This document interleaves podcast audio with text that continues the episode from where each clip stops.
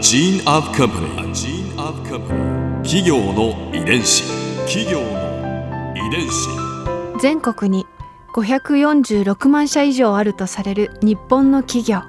その企業の数だけ理念があり使命があり人間ドラマがあります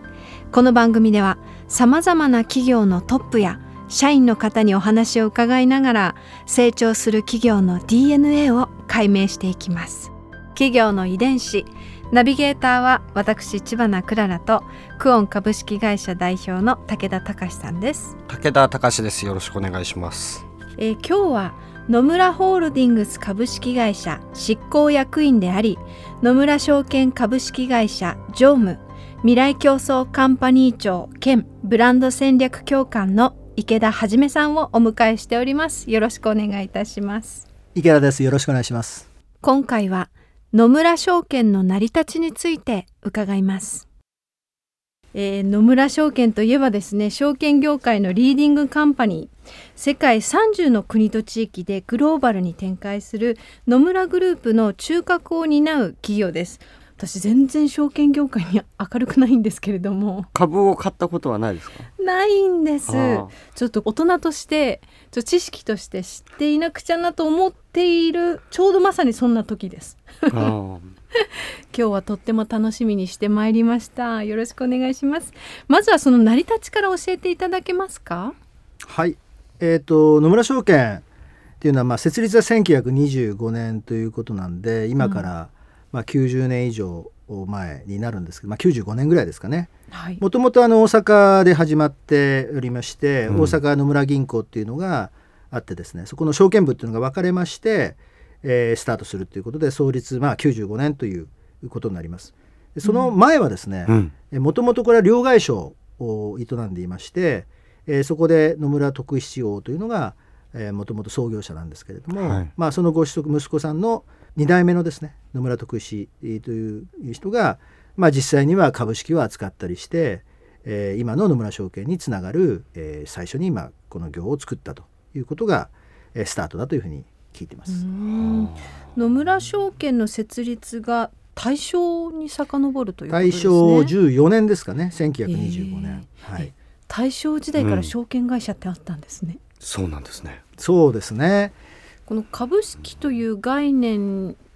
が日本に入ってきたのっていうのはいつ頃のことなんですか？これは明治、えー。多分このちょうど野村徳志というさそあの2代目の実質的な創業者ですけど、はい、うん。彼が、えっと明治11年に生まれてるんですが、その年に大阪に取引所が、えー8月ですかね、まあ、できたというふうになってますんで、うん。まあ、明治からそういう株の取引が始まったというふうになってると思います。なんかこう株式市場がこうあ日本で始まって間もない頃なので評価付けもう難しかったんじゃないかと思うんですけど。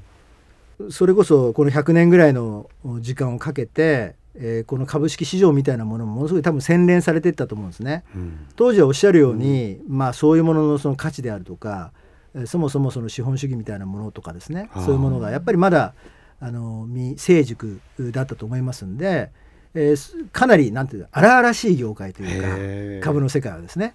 ですからそういうその荒々しい業界の中で、えー創業者は、うん。えー調査部なんかを作ってですねよりその洗練された形でその株式の売買であるとか今の資産運用みたいなものにつながるようなですねえそういうその姿を結構施行したっていうふうに聞いてます。調査部っていうのは何をする部署なんですか？その株式の価値っていうのを、まあ、どういうふうに評価するかっていうものにはやっぱり情報が必要なわけですね。はいでそういう情報とか調査をすればするほど投資自体がものすごくこう的確なものになるということで、え当時その調査部を立ち上げるにあたって、えっと新聞記者の方とかですね、はい。まあ、当時インテリというふうに言われてるような人たちを招き入れて、うん。えー野村の中でそういう調査をしっかり行ってお客様にその情報を発信するっていうことを始めたんですね。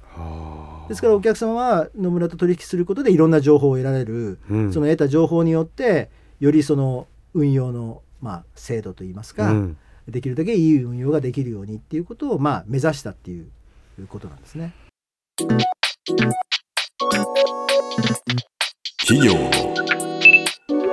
遺伝子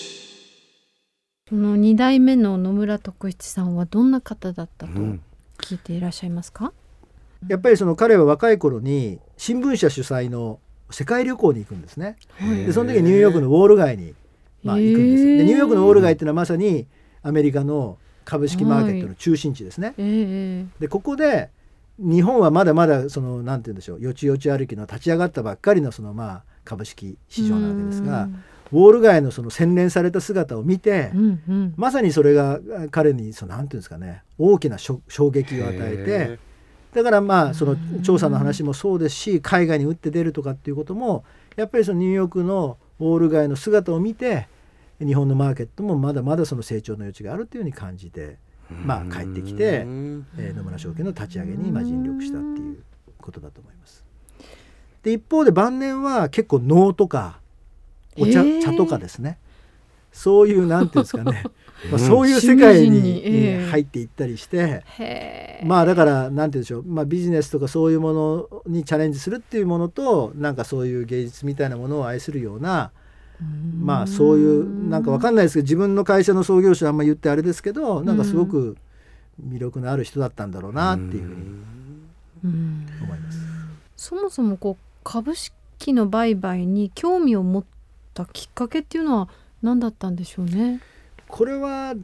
あのはっきりしたことはあれですけれどもやっぱりその両替商ってのはある意味その当時すごくトラディショナルなはい。あの、まあ、ビジネスですよね。はいうん。で株の売買っていうのはまさにその明治11年ですかねそういうマーケットができて、うん。うんまさにその立ち上がっていく、うん今でいうとそのうんベンチャーみたいなんですね、うんうんものすごい勢いのありそうな、うん。まあ、そういううマーケットっていうかビジネスだったと思うんですね。はい。でそういうものを見てもういても立ってもいられなくなったっていううん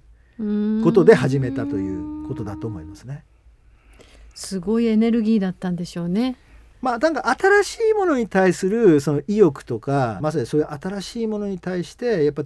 恐れずにこうチャレンジして取り組んでいくような、うんうんうんまあ、それが、あの彼にとってはえー株式っていう世界がすごく魅力的に映ったんでしょうね。うんまあ、彼とその弟がいたんですけども、うんうん兄弟でやったんですね。でこの兄弟も非常にバランスでその野村徳氏がお兄。うん。でこれはもうやんちゃでものすごいやっぱりイケイケっていう感じですね。で弟は、えーすごく地道でうん。硬くて。うんだからその要は、ま、守りのそういう体制でアグレッシブとコンサバティブ。そうですね、うん。だからそういうバランスがあってすごくうまくいったんではないですかね。結構その当時あの社員に女性を登用したりとかですね、えまあ、いろんなそのなんていうんですかね、まあ、ダイバーシティの先駆けみたいな話ですよね、うん。まあ、他の会社さんでもあったかもしれませんがええ。当時としては特に業界としてはあまりそういう事例がなくて、うん。そういうやっぱり個々のなんて言うんでしょうあの能力とかう、ん。そういうものを非常にそのなんて言うんだろう尊んだと言いますかそういうことで会社をうまく軌道に乗せていったというふうに聞いています。ここで Clara's Viewpoint 今回池田さんのお話の中で私が印象に残ったのは2代目の徳七さんがウォール街を見て夢を見たというエピソードです。こう世界って時にあのずっとずっと先を動いていてそれが日本の未来の姿だったりもしますよね。きっとその2代目の徳七さんはそれを見てドリームビッグっていうその刺激を受けたんだと思うんです。でそれを日本に持ち帰って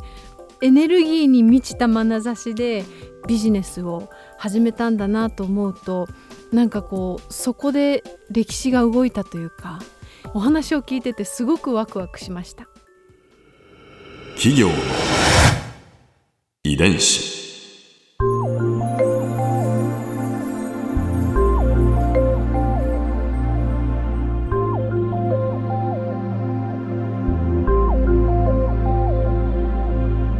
この番組はポッドキャストのほかスマートフォンタブレット向けアプリ JFN パークでも聞くことができます。お使いのアプリストアからダウンロードして企業の遺伝子のページにアクセスしてみてください。